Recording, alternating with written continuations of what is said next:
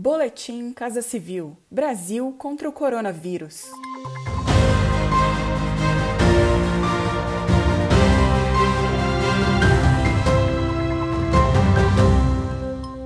Confira as principais ações do governo federal nesta sexta-feira, 3 de julho, no combate à pandemia de coronavírus. Os recursos liberados pelo governo federal para o Plano Safra 2020-2021 já estão disponíveis para os produtores rurais brasileiros.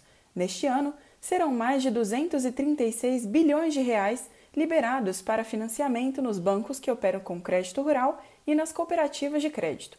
Esses recursos vão contribuir para garantir a continuidade de produção no campo e abastecimento de alimentos durante e após a pandemia de coronavírus. Quem explica é a ministra da Agricultura, Pecuária e Abastecimento, Tereza Cristina. Eu acho que ninguém tem dúvida e nessa pandemia nós conseguimos acha que fazer um feito, mostrar para a sociedade brasileira como é o agro, onde ele se encaixa e a importância dele é que aconteceu no abastecimento. O Plano Safra é focado nos pequenos e médios produtores, que são quem mais precisam de suporte do governo federal. O agronegócio foi um setor que apresentou crescimento mesmo durante a pandemia e, segundo a ministra, será um dos principais motores de retomada econômica após a Covid-19 chegou ao Brasil o trigésimo voo com carga de equipamentos de proteção individual comprados pelo governo federal por meio do Ministério da Saúde para reforçar o enfrentamento à pandemia de coronavírus. A operação especial de logística para trazer esses EPIs à China terá cerca de 40 voos e é coordenada pelo Ministério da Infraestrutura, que também apoia a distribuição a estados e municípios. Este foi o sétimo voo de máscaras do tipo N95, mais indicada para proteger profissionais de saúde. Desde o início da operação, em 6 de maio, o país já recebeu mais de 185 milhões de EPIs. Até o fim da operação, a carga total será de 240 milhões de unidades.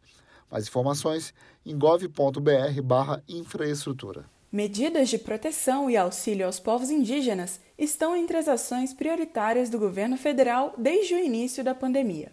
Para garantir a segurança alimentar nas aldeias, já foram entregues mais de 250 mil cestas de alimentos a famílias indígenas em todo o país. Por meio da campanha Empresa Solidária, lançada pela Fundação Nacional do Índio, a FUNAI, são arrecadadas e entregues doações de diversos insumos, como alimentos não perecíveis, produtos de higiene e limpeza, além de equipamentos para produção agrícola e pesca. Já foram investidos pelo governo federal quase 23 milhões de reais em ações preventivas, voltadas às comunidades indígenas por meio da FUNAI. As medidas incluem também o atendimento médico, entrega de insumos de saúde e equipamentos de proteção individual, dentre outras medidas.